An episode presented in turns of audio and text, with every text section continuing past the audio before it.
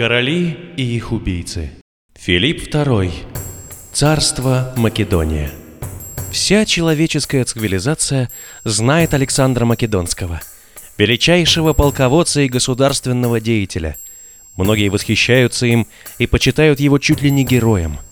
Однако мало кто задумывается о том, что, как и любой другой выдающийся человек, он стоял на плечах гигантов. И гигантом в данном случае выступает отец Александра Филипп II.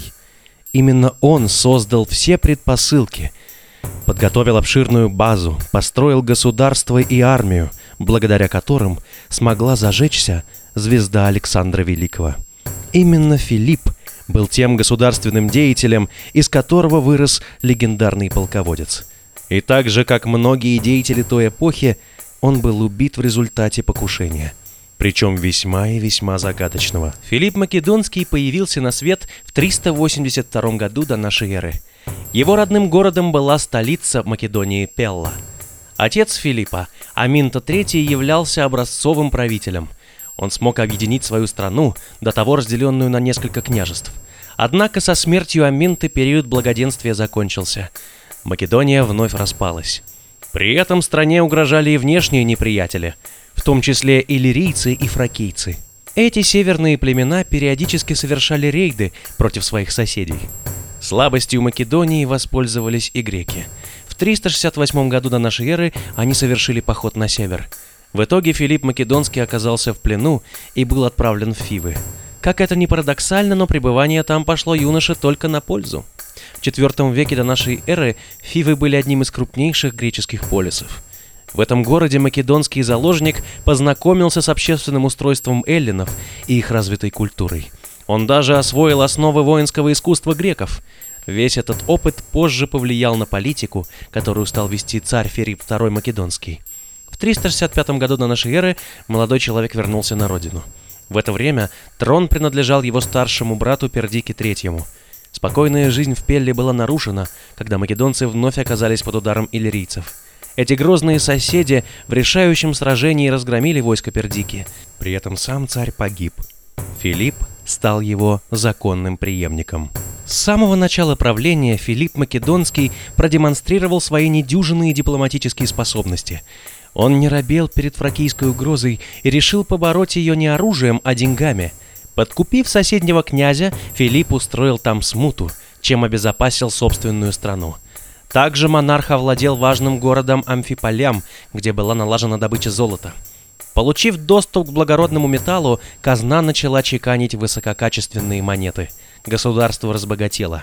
После этого Филипп приступил к созданию новой армии.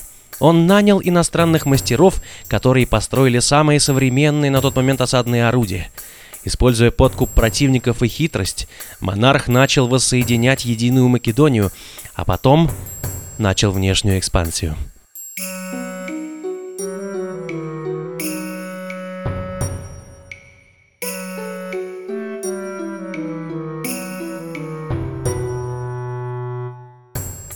Ему повезло в том смысле, что в ту эпоху Греция начала переживать затяжной политический кризис, связанный с междоусобицей и враждой полисов. Северные варвары же просто подкупались золотом. Понимая, что величие государства основано на мощи его войска, царь полностью реорганизовал свои вооруженные силы. Он создал новую македонскую фалангу. Это было боевое построение пехоты, которое представляло собой полк величиной полторы тысячи человек. Комплектование фаланг стало строго территориальным, что позволило улучшить взаимодействие солдат между собой – Занимаясь военной реформой, Филипп уделял внимание вопросам не только организации, но и вооружения. При нем в армии появилась Сарисса. Так македонцы называли длинное копье. Пешие воины Сарисофоры получали и другое оружие. Во время штурма укрепленных вражеских позиций они использовали метательные дротики, которые отлично действовали на расстоянии, нанося противнику смертоносные раны. После того, как македонский царь убедился, что преобразования в армии принесли свои плоды, он начал вмешиваться в дела греческих соседей. В 353 году до нашей эры он поддержал Дельфийскую коалицию в очередной гражданской войне эллинов. После победы Македония фактически подчинила Фессалию, а также стала для многочисленных греческих полисов общепризнанным арбитром и третейским судьей. Этот успех оказался предвестием будущего покорения Эллады. Однако интересы Македонии не ограничивались Грецией. В 352 году до нашей эры началась война с Фракией – ее организатором стал Филипп. Конфликт начался из-за неопределенности принадлежности приграничных областей двух стран. После года войны варвары уступили спорные земли. Так фракийцы узнали, что представляла собой новая армия Филиппа Македонского. Но это было лишь началом победоносного шествия царя. Пока современники ломали голову над вопросом, в чем заключались причины военных успехов Филиппа – Царь продолжал свои завоевательные походы. В 340 году он отправился войной на Перинф и Византий, греческие колонии, которые контролировали пролив, разделяющий Европу и Азию. Сегодня он известен как Дарданеллы, а тогда назывался Гелеспонд. Под Перинфом и Византием греки дали серьезный отпор захватчикам, и Филиппу пришлось отступить. Он отправился войной на скифов – как раз тогда взаимоотношения македонцев с этим народом заметно испортились. Вождь скифов Атей незадолго до того попросил военной мощи у Филиппа, чтобы отбить атаку соседних кочевников. Македонский царь отправил ему большой отряд. Когда Филипп находился под стенами Византия, безуспешно пытаясь захватить этот город, сам он оказался в затруднительном положении – Тогда монарх попросил Атея помочь ему деньгами, чтобы хоть как-то покрыть расходы, связанные с длительной осадой. Вождь Скифов в ответном письме издевательски отказал соседу. Филипп не стал терпеть такое оскорбление. В 339 году он отправился на север, чтобы мечом наказать вероломных скифов. Эти причерноморские кочевники действительно были разбиты. После этой кампании македонцы наконец вернулись домой, правда, ненадолго. Тем временем греческие города-государства создали союз, направленный против македонской экспансии. Филиппа этот факт ничуть не смутил. Он все равно собирался продолжить свой марш на юг. В 338 году произошло решающее сражение при Хиронее. Основа греческой армии в этой битве состояла из жителей Афин и Фив – эти два полиса были политическими лидерами Эллады. Битва примечательна и тем, что в ней принял участие 18-летний наследник царя Александр. Он должен был на собственном опыте узнать, что представляла собой армия Филиппа Македонского. Сам монарх командовал фалангами, а его сын получил конницу на левом фланге. Доверие оправдалось. Македонцы на голову разбили противников. Афиняне – вместе со своим влиятельным политиком и оратором Демосфеном бежали с поля боя.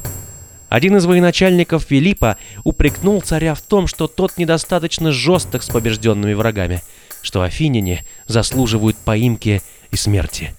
И царь ответил ему на это. De.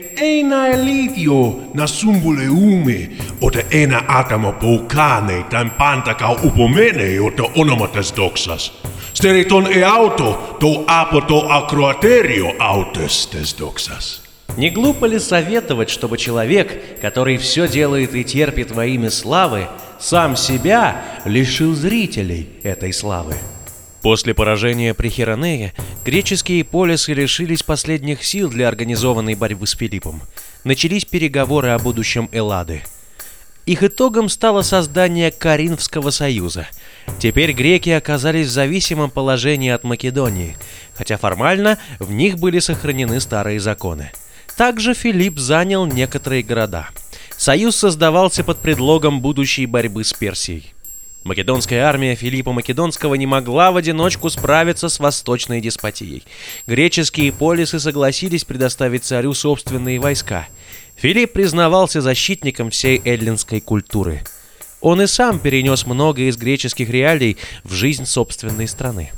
После успешного объединения Греции под своей властью Филипп собирался объявить войну Персии. Однако его планам помешали семейные склоки. В 337 году он женился на девушке Клеопатре, что привело к конфликту с первой супругой, Олимпиадой.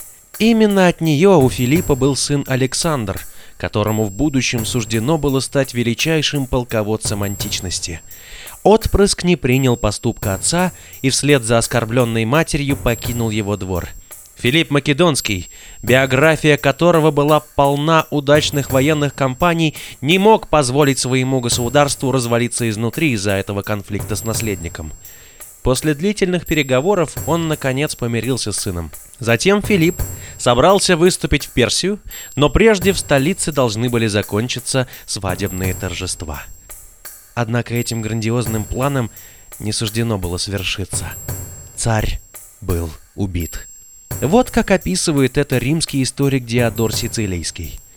На продолжавшемся без перерыва несколько дней свадебном Перу сплошной чередой выступали актеры, посланцы и гости, желавшие счастья новобрачным и преподносившие им дорогие подарки. В последний день должны были состояться торжественные праздничные игры в театре. С наступлением утра великолепное шествие двинулось сквозь собравшуюся еще с ночи праздничную возбужденную толпу. Впереди шли гости, послы, македонские военачальники.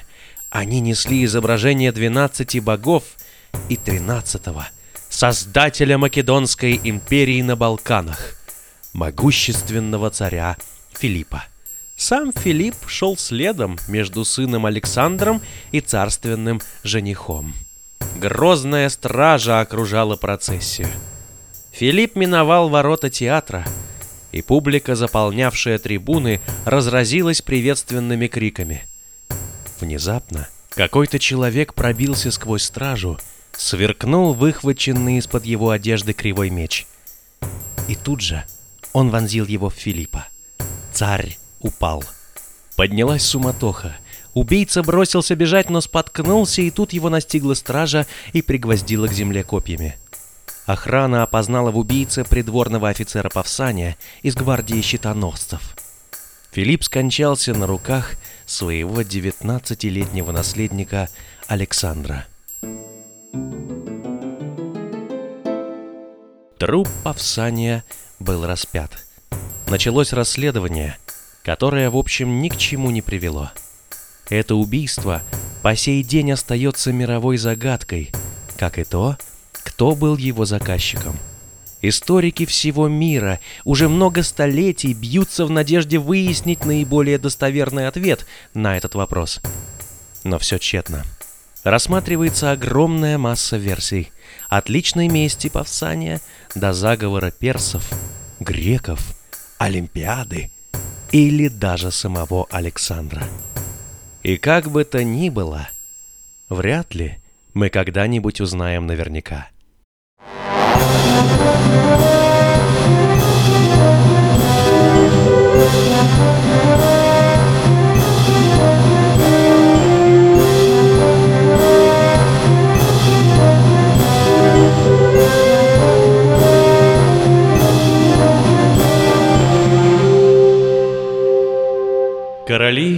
Их убийцы